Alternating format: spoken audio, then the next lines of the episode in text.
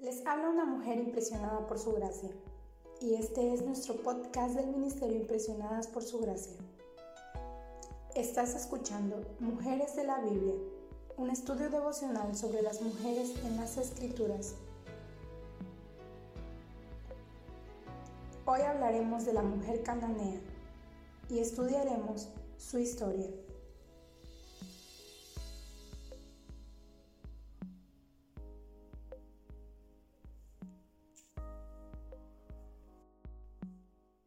Su cuerpo se movía espasmódicamente y se retorcía mientras agitaba los brazos. Sus ojos, abiertos como platos, la niña hablaba a fantasmas que su madre no podía ver y el rostro se le demudaba con la misma rapidez que cambiaba la nube en las tormentas repentinas.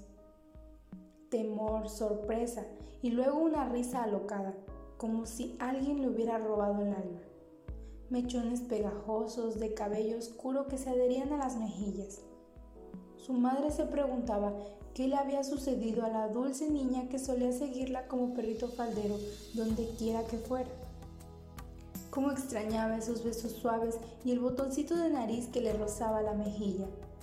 Apenas había podido dormir durante las últimas noches por temor a lo que su hija pudiera hacerse a sí misma. Ninguna de las dos Pensaba, podría soportar esta situación por mucho más tiempo. Justo esa mañana se había enterado de que por ahí andaba un sanador judío que según le dijeron sus amigos había llegado a Tiro con la esperanza de aliviarse un poco de las multitudes que lo rodeaban en Galilea. No le importaba que los judíos raramente se dieran con los gentiles. Ella lo buscaría y le suplicaría que le ayudara de ser necesario, ella misma aparentaría un ataque. Haría cualquier cosa por lograr que la escuchara. Y no le llevó mucho tiempo hallar. Se aproximó a Jesús rogando, Señor, Hijo de David, ten compasión de mí. Mi hija sufre terriblemente por estar endemoniada. Pero Jesús ignoró a la mujer y no le respondió. Finalmente, sus discípulos le dijeron, despídela porque viene detrás de nosotros gritando. Pero Jesús sabía que no sería fácil deshacerse de ella. La única forma de hacerlo sería respondiendo su ruego. Les dijo a sus discípulos entonces, no fui enviado sino a las ovejas perdidas del pueblo de Israel. Al escucharlo, la mujer cayó a sus pies de nuevo, implorando, Señor, ayúdame. Entonces Jesús se dio la vuelta y le dijo, no está bien quitarles el pan a los hijos y echárselo a los perros. Pero ni aún así la mujer se dio por vencida y le contestó, sí, Señor, pero hasta los perros comen las migajas que caen de la mesa de sus amos. Mujer, qué grande es tu fe, que se cumpla lo que quieres, le respondió Jesús. Así que la mujer cananea volvió junto a su hija había sido liberada del espíritu maligno en el mismo momento en que Jesús había hablado. Las escrituras no dan ningún tipo de detalle sobre la niñita de esta historia.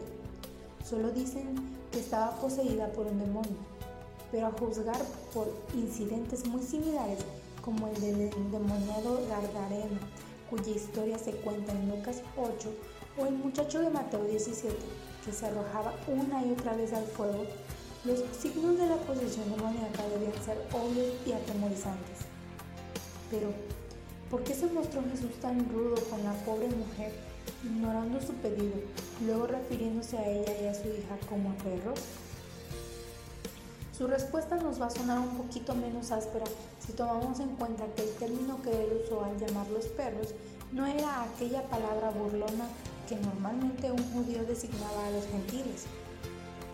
En lugar de eso, el término era el que se utilizaba al mencionar a los perros pequeños que la gente tenía como mascotas. Jesús además quería dejar en claro que su primera misión no se dirigía a los israelitas. Si Jesús hubiera realizado muchas sanidades y milagros en Tiro y Sidón, se hubiera arriesgado a la misma clase de escenas multitudinarias que había vivido hacía poco en Galilea, y de ese modo hubiera inaugurado el ministerio de los gentiles al adelantándose a los tiempos del Padre. La mujer no tenía por qué conocer la razón de su silencio y por lo tanto eso habrá sido una prueba para su fe. Pero en lugar de darse por vencida o tomarlo como una ofensa, ella aguzó rápidamente su ingenio, demostrando tanto una profunda humildad como una fe tenaz.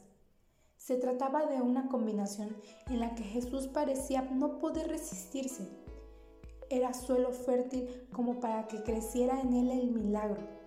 La mujer cananea seguramente se regocijó ese día al ver a salvo y en sano juicio a su amada hija, y se sintió tan agradecida por el pan de vida que había caído de la mesa del amo.